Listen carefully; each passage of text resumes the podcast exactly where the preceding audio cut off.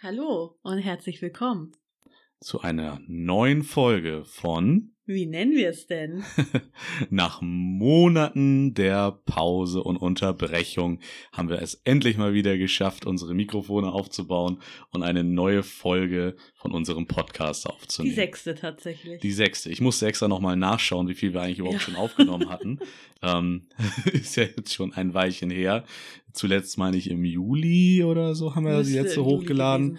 Vor der Hochzeit. Vor der Hochzeit, genau. Also mein viel, Gott. viel passiert in der Zwischenzeit, viel, was wir auch äh, hier wieder in dem Podcast ähm, verbraten können. Also seid gespannt. Ja, ihr hört im Hintergrund vielleicht ein paar Dino-Geräusche. Das ist äh, unser Sohn, der mittlerweile geboren ist und der gerade verköstigt wird. Von daher kann es sein, dass nicht nur der ein oder andere Rülpser zu hören ist, sondern auch angestrengtes Trinken. Ja, also es kann auch mal sein, dass ihr jetzt nicht wie gewohnt eine ungeschnittene Fassung unseres Podcastes hört, sondern dass wir unter Umständen die ein oder andere Wickelpause auch noch mit einfügen müssen. Oder große Schreipausen. Wer oder ganz schon. große Schreipausen. Aber vielleicht lassen wir die auch zur Belustigung drin. Ja. So, worüber wollen wir heute reden? Also es ist natürlich viel passiert. Es ist jetzt fast ein halbes Jahr her, mehr als ein halbes Jahr her, ja. dass wir eine Folge aufgenommen haben. Wir könnten natürlich jetzt von der Hochzeit berichten, wir könnten vom Geburtsvorbereitungskurs berichten, aber ich glaube, das, was uns am meisten auf der Seele brennt, auf dem Herzen brennt, ist äh, über die Geburt unseres Sohnes zu berichten, der ja tatsächlich pünktlich am Stichtag zur Welt gekommen ist. Ja, genau, es war ein sehr aufregender Tag, der Stichtag. Ähm, ging ja schon gut und äh, früh los, ne? Äh, mit dann Besuch beim Frauenarzt, wo ich natürlich dann mit dabei war bei der Untersuchung. Und es ist äh, immer standardmäßig, ne? Also am Stichtag ja. findet immer noch mal eine Untersuchung statt. Es wurde CTG geschrieben, was eigentlich soweit unauffällig war und keine Wehen. Und ich habe mir schon gedacht, so, boah, ich werde bestimmt übertragen, ich werde wahrscheinlich eingeleitet aber keine Wehentätigkeit zu sehen. Im Gegensatz zu, ich weiß nicht, was das war, vier Wochen früher. Ja, als es schon hieß, irgendwie er käme schon direkt irgendwie in ein paar Tagen. Ja, wo mein Frauenarzt schon gesagt hatte, oh, das sieht aber hier nach Wehen aus. Mal gucken, ob wir uns äh, nächste Woche noch wiedersehen. Aber ja, ich hatte es tatsächlich bis zum Stichtag geschafft und dann haben wir ein, ein Ultraschall gemacht und ja, mein Gynäkologe schalte und schalte und schalte. Und ich hatte schon so ein Bauchgefühl, dass ich dachte, irgendwas ist nicht in Ordnung. Und dann hat er mich auch noch gefragt, ah, wo wolltest du nochmal entbinden? Und dann hatte ich das Krankenhaus genannt. Und in dem Moment wusste ich, es ist irgendwas nicht in Ordnung. Naja, und dann sind wir wieder in sein Büro rein und ähm, ja, er hatte uns dann eröffnet, dass wir eine Überweisung ins, ins Krankenhaus bekommen ähm, weil er den Eindruck im Ultraschall hatte, dass Janis äh, unterversorgt war. Jetzt habe ich den Namen gesagt, was ich eigentlich nicht wollte. Naja. Mit, mit ganz viel Glück kriege ich, krieg ich das noch hin, da einen Piep zu setzen. ist sonst auch nicht so schlimm. Also, ähm, dass äh, das Baby unterversorgt ist und ähm, ja, dass das im Krankenhaus abgeklärt werden muss und dass er uns empfehlen würde, tatsächlich ins Akabamik zu fahren, weil die ein Perinatalzentrum äh, des Level 1 sind, also dort die beste die beste Ausstattung haben, was man so zumindest vorweisen muss dann als Krankenhaus, um diesen entsprechenden Status zu bekommen. Genau, richtig. Ja, das hat uns natürlich irgendwie ein bisschen schockiert, und ähm, besonders mich etwas in Panik versetzt, würde ich sagen. Beim Rausgehen aus dem Büro hat Tobi dann noch zu mir gesagt, ja komm, wir fahren erstmal nach Hause und du rufst deine Hebamme an und dann schauen wir erstmal weiter. Und äh, leider hat mit Frauen etwas aufgeschnappt und hat nur ganz streng gesagt, sie fahren jetzt sofort. Ja, der war gar nicht begeistert. Ja, und dann sind wir aber doch noch mal kurz nach Hause gefahren, damit ich duschen konnte und ähm, haben ein paar Sachen gepackt. Ja, also unsere Kliniktaschen, die wir zur Verfügung hatten, äh, die wir schon extra vorher vorbereitet hatten, haben wir schnell ins Auto geladen. Die Dokumente, die wir vorbereitet hatten, damit wir am Ende die äh, Anmeldung unseres Sohnes, weil in Deutschland muss, geht ja nichts ohne Behörden. Man muss immer vorbereitet sein auf sämtliche Formulare, selbst beim Kinderkriegen. Ähm, haben wir noch parat gepackt äh, und äh, dann ging es ab ins Auto und äh, los. Richtig. Ab Richtung, Richtung Krankenhaus. Ich hatte, glaube ich, aus dem Auto noch dort im Kreissaal angerufen, Ja. weil ich wissen wollte, ob es irgendwelche Beschränkungen gibt aufgrund von Corona. War aber alles überhaupt gar kein Problem, haben uns da angemeldet unten in der Notaufnahme, wurden dann gleich durchgeschickt zum Kreissaal, sind da auf total nette Hebammen gestoßen und dann bin ich erstmal wieder ans CTG. Da wurde, glaube ich, eine Stunde bestimmt nochmal CTG geschrieben, keine Wehen, Herztöne soweit in Ordnung. Ja, und dann sind wir in einen Untersuchungsraum und äh, da hat eine Ärztin dann einen Ultraschall gemacht nochmal, einen sehr langen Ultraschall, in dem die Diagnose jetzt nicht direkt bestätigt werden konnte, aber die Andeutung der Unterversorgung war weiterhin da. Ja, war vor allem, dass er zu groß ähm, eingeschätzt wurde, beziehungsweise vor allem auch zu schwer und man und deswegen davon ausging, dass er vielleicht schon unterversorgt sei oder zu einem Zeitpunkt, wo die Geburt natürlich beginnen würde, ähm, vielleicht dann eine Unterversorgung, weil er noch weiter gewachsen wäre, dann vorhanden wäre. Also man hat zwar nicht die Diagnose bestätigt, aber man hat gesagt, es geht schon in die gleiche Richtung und es gibt dann eigentlich nur noch zwei, eigentlich nur noch eine einzige Möglichkeit. Und das hieße dann ähm, Kaiserschnitt. Und das hieße Kaiserschnitt, genau. Und ähm, uns wurde dann auch gar nicht viel Zeit gelassen. Jetzt wird mal ein kurzes Klopfen. Janis muss ein Bäuerchen machen. ähm, Ich kann wieder piepen. Tobi kann wieder piepen, wenn Janis das Bäuerchen macht. Beim nächsten Mal Oh werde ja, ich mir auf jeden Fall einen Block daneben legen, um die Minuten daneben zu schreiben. Das wird eine anstrengende Ähm, Bearbeitung. Eine anstrengende Bearbeitung. Ähm, ja, und dann ja, wurde uns gar nicht viel Zeit gelassen, das nochmal zu besprechen, sondern ja, zack, hier unterschreiben, Kaiserschnitt. Sie müssen sich ein bisschen beeilen. Wir wollen den gegen 15 Uhr machen. Da war es nämlich sechs Stunden her, dass ich das letzte Mal was gegessen hatte. Und wir würden das doch dann jetzt zackig gerne machen. Und ja, dann in völliger Überforderung haben wir dann da das Papier unterschrieben und äh, sind zum Anästhesiegespräch und vom Anästhesiegespräch eigentlich wieder direkt zurück in den Kreissaal. Ja. War ziemlich aufregend. Wir wurden da echt einmal durch alle, alle Gänge gejagt des Krankenhauses. War schon äh, sehr, sehr krass. Man hatte irgendwie erst dann, als wir dann aus dem Anästhesiegespräch herauskamen, so eine kleine Sekunde, wo man sich tatsächlich mal den Gedanken machen konnte und wo wir auch das erste Mal irgendwie dann darüber sprechen konnten, oh, wir werden gleich äh, Eltern. Also natürlich war man schon die ganze Schwangerschaft hindurch Eltern, aber ja, gleich ist äh, der Kleine da. Das, war schon Das krass. war schon, ja, also es ist nicht so irgendwie mit Eröffnungsphase und lange, langen Wehen und so weiter und über Stunden und man ist irgendwann dann darauf vorbereitet. Nein, das ist dann einfach gleich, ist er da. Ja, und dann waren wir im Kreissaal und dann wurde uns da OP-Hemdchen und Schuhe und alles bereitgelegt. Und ähm, ja, die Hebamme, die übrigens sehr, sehr lieb war, Ja, hatte dann gesagt, ja, macht euch in Ruhe fertig, zieht euch um, wir haben noch ein bisschen Zeit. Ähm, sie würde gleich kommen und äh, Antibiotikum anlegen, dass ich, dass ich dann noch vor der OP bekommen sollte. Und ja, Tobi hat mir dann da geholfen, diese OP-Kreissaalsocken, was auch immer das war, irgendwie anzuziehen. Trom- ich- irgendwelche Thrombosestrümpfe. äh, ja, genau. Und ähm, ja, plötzlich ging die Kreissaaltür auf und äh, es hieß, oh Gott, die sind schon fertig im OP und äh, was ist hier los? Und ja, Ja, und dann sind wir hektisch über den Ecktisch dann raus aus dem Kreissaal. Ähm, Denise hatte nur eine Socke an. Äh, ich musste selber das Bett schieben von Denise. Äh, gab kein, keine, keine, kein Pflegepersonal, das das in dem Falle übernommen hat, weil irgendwie auch unterbesetzt zu dem Zeitpunkt in der, äh, in der Geburtsabteilung da. Und dann ging's ab in OP. Schleuse auf, wir alle rein, Schleuse zu, ich in der Schleuse geblieben mit Bett. Man hieß, sagte mir nur, ja, bleib mal stehen, wir holen dich dann rein. Tschüss. Und dann war das so ein schöner weiß gekachelter Raum. Stahltür hinter mir, Stahltür vor mir, Neonlicht und dann hieß es warten, warten und warten. und ich hab's nicht gar nicht mitbekommen, dass Tobi äh, überhaupt ja, war spannend, ne? Dass Du warst Tobi, auch mit dabei. Dass du warst auch mit dabei, dass Tobi überhaupt weg war. So, und dann, ja, bin ich da in OP rein, zwölf oder dreizehn Leute da um mich rum, sowas von hektisch. Und ich die ganze Zeit nur, wo ist denn mein Mann? Wo ist denn mein Mann? Ähm, und irgendwie hat mir niemand so richtig geantwortet und ich hatte echt, ich hatte echt Angst in dem Moment, muss ich ganz ehrlich sagen. Es hat sich nicht gut angefühlt.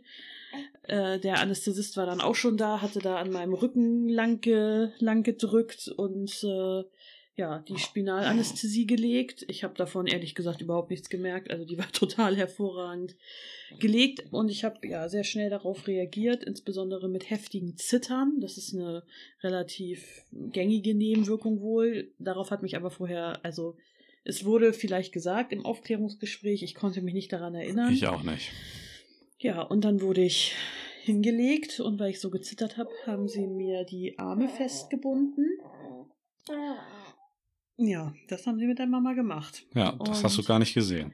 Ja, ja, und dann kam, kam Tobi rein und für Tobi war das wohl auch nicht so ein besonders schöner Ja, für, also ich mit mir das, also ich hatte, war ja beim Gespräch dabei, ich habe auch nichts dergleichen gehört und dann war Denise da, ähm, ja, mit ausgebreiteten Armen festgebunden, sah aus wie bei einer Kreuzigung, ähm, und Unterleib nur noch abgespannt mit einem, mit einem Tuch, so dass das alles verdeckt war, dass man eben die OP selbst am Ende nicht gesehen hat. Und ich habe dann nur Denise angegurtet gesehen. Und äh, jeder einzelne Muskel hat gezittert. Und äh, wenn man, nachdem man irgendwie 20 Minuten in so einer kach weiß gekachelten Schleuse verbracht hat, nicht vor, nicht zurück konnte, kein Zeitgefühl hatte, kein gar nichts, ähm, ja, und dann seine Frau dann da so vorfindet, weiß, gleich geht die Geburt los, das ist schon, äh, ja, eine Grenzerfahrung dann für einen, für einen werdenden Vater. Ja, und dann ging es aber auch ehrlich gesagt ziemlich schnell. Also ich habe nichts mehr gemerkt tatsächlich. Das war also alles hervorragend, hervorragend gelegt. Ja, und dann Du willst auch was Willst dazu sagen. Auch erzählen? Ja, Ja, und dann ging das ganz schnell und nach wenigen Minuten, ich weiß, es waren vielleicht zwei Minuten, drei Minuten, da ähm, hörten wir Janis das erste Mal schreien. darf schon wieder piepen. Wenn er hier in meinem Arm sitzt, kann ich nicht anders. Das ist doch jetzt auch egal. Mal schauen. Mal schauen, was ich mache. Ähm, ja, und dann haben wir ihn das erste Mal schreien gehört. Und dann ist er aber wieder rein, gerutscht irgendwie. Während es War so gemütlich da drin. War irgendwie so gemütlich. Und dann mussten sie ihn nochmal rausziehen. Und ähm, ja, dann war er da und wurde auch sofort äh, über das Absperrband gehalten. Und es war der schönste Moment in unserem Leben. Ja, Das ich glaube, ich hab, weiß nicht, wie lange ich da geflennt habe. Das war äh, ja unglaublich. Und ähm, ja, wir konnten dann rechts von uns stand das Wärmebettchen, wo er dann untersucht worden ist direkt. Und äh, ja, die Hebamme hat ihn, hat ihn angeschaut und sauber gemacht. Und dann kam er auch gleich bei uns an, an, an Kopf, quasi bei mir an Kopf. Und äh, wir konnten ihn ein bisschen anfassen und kuscheln und äh, abknutschen. Ja, und dann durfte Tobi mit dem kleinen Mann äh, zurück in Kreissaal, während Ja. ich genäht wurde. Und was Genau. da dann war, das weiß ich ja nicht. Nee, also das war, im Prinzip war das pures Glück. Ähm, wie gesagt, ich durfte dann mit, äh, mit dem Kleinen dann zurück in den Kreißsaal, während Denise dann versorgt wurde und, zu, und äh, fertig gemacht wurde. Ähm, und dann war dann auch schon mit der Hebamme zusammen die erste Untersuchung, wo ich dann mit äh, ein bisschen assistieren durfte beim Wiegen, beim Eintragen, beim Messen, allem Möglichen. Und äh, dann mussten wir noch ein Weilchen auf äh, Denise warten. Und da hatte ich dann die Möglichkeit bekommen, dass wir dann den ersten äh, Skin-to-Skin-Kontakt dann mit Janis haben durfte. Das ist normalerweise dort in dem Krankenhaus nicht vorgesehen, ähm, aber die Hebamme hat, äh, weil sie auch jetzt Zeit und die Muße dann dazu hatte, ähm, das uns dann dazu, äh, uns dann dazu auch animiert, das zu tun. Und das war dann sehr, sehr schön, dass ich dann den ersten längeren Kontakt dann mit, ja- mit ihm dann haben durfte. Und das hat sich auch tatsächlich bezahlt gemacht, denn äh, Jannis war schon auch ein Papakind. Das kann man nicht anders Ja. sagen. Also auch, obwohl ich stille und er mich nie abgelehnt hat, das will ich so nicht sagen. Aber du warst ein Papakind, oder nicht? Ja, das war er, das stimmt schon. Ist, ist er auch immer noch ein bisschen. Also er kommt jetzt momentan doch öfter mal noch zur, zur Mutter, weil da auch immer noch äh, Die Milchbar. die Milchbar ist, genau. da kann ich nicht mithalten. Ähm, aber doch, äh, es ist schon so, dass das sehr schön ist, so eine enge, so eine enge Bindung dann auch zum Kind zu haben. Ja. Und ähm, ich muss sagen, dass ich die Geburt, also zumindest in den ersten Wochen, mit, äh, in denen wir mit ihm zu Hause waren, als sehr traumatisch und sehr belastend empfunden habe. Das mittlerweile ein bisschen reflektierter sehen kann, weil dieser Geburtsprozess an sich dann doch, ja, es war hektisch, ja, uns war überhaupt nicht klar, worauf man sich einlässt, aber ich sag mal, das ist bei einer natürlichen Geburt nicht unbedingt anders. Man weiß es halt einfach nicht. Und es war nicht so, wie wir es uns ausgemalt haben, aber es ist in Ordnung. Schlimmer fand ich tatsächlich die Zeit auf der Wöchnerinstation. Da habe ich mich, wir haben leider kein Familienzimmer bekommen. Und ich habe mich da sehr oft äh, sehr allein gelassen gefühlt, insbesondere wenn es halt um Stillen ging. Janis hatte eine relativ große Menge Fruchtwasser geschluckt. Ähm, das war grün und ja, dadurch hatte er etwas Probleme mit der Atmung am Anfang und ihm war ein bisschen übel und er hat ein bisschen gespuckt. Ja, und das ähm, hat das Stillen nicht unbedingt leichter gemacht und ich hätte da eigentlich eine bessere Begleitung gebraucht und die hatte ich nicht, was zur Folge hatte, dass dieses Kind fast 48 Stunden gehungert hat mehr oder weniger und fast 500 Gramm an Gewicht verloren hat. Er hatte ein recht stolzes Geburtsgewicht, kann man nicht anders sagen, aber es war dann doch ein bisschen, ein bisschen viel, so dass die Entlassung erstens auf der Kippe stand und ich dann in der zweiten Nacht anfangen musste zuzufüttern. Es war immerhin ein Viertel seines Geburtsgewichts. Ein Viertel? Nee, nicht ein Viertel. Ein Achtel seines Geburtsgewichts, was er Ja. verloren hatte. War schon ein erheblicher, ein erheblicher Richtig. Anteil. Also war schon nicht, war schon nicht ohne. Generell auch die Versorgung dort vor Ort war schlicht und ergreifend einfach nicht gut. Viel zu wenig Personal. Das Personal, das da war, war gut und hat sich abgemüht, hat sich wirklich Ja, um alles, alles gekümmert, was ging. Aber zum Beispiel lag Denise in dem besagten Bett, das ich schieben durfte.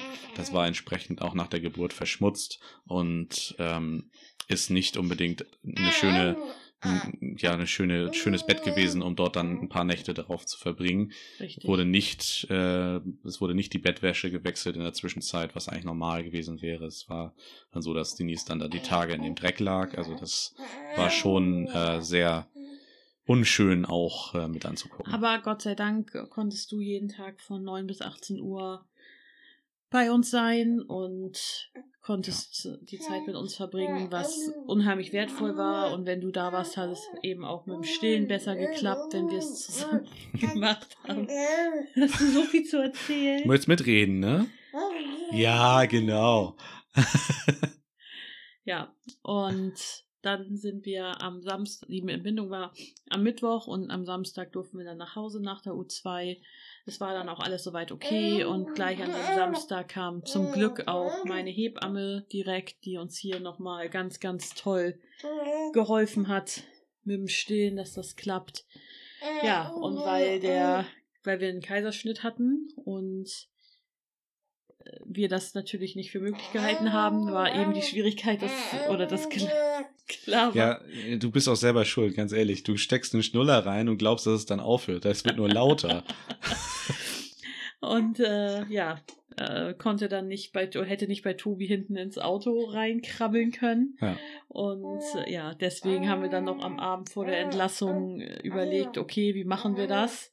Und Tobi hat dann meinen Vater gefragt, ob er uns einsammeln würde Ja. am, am Krankenhaus, was er natürlich auch liebend gerne übernommen hat. Es traf sich ganz gut, dass ich ihn auch den Abend vorher gesehen hatte, Richtig. nach meinem Besuch bei euch. Ja, Und äh, dadurch war das dann relativ schnell zu klären. ja. Und das fand Janis auch total super. Ja, wunderbar.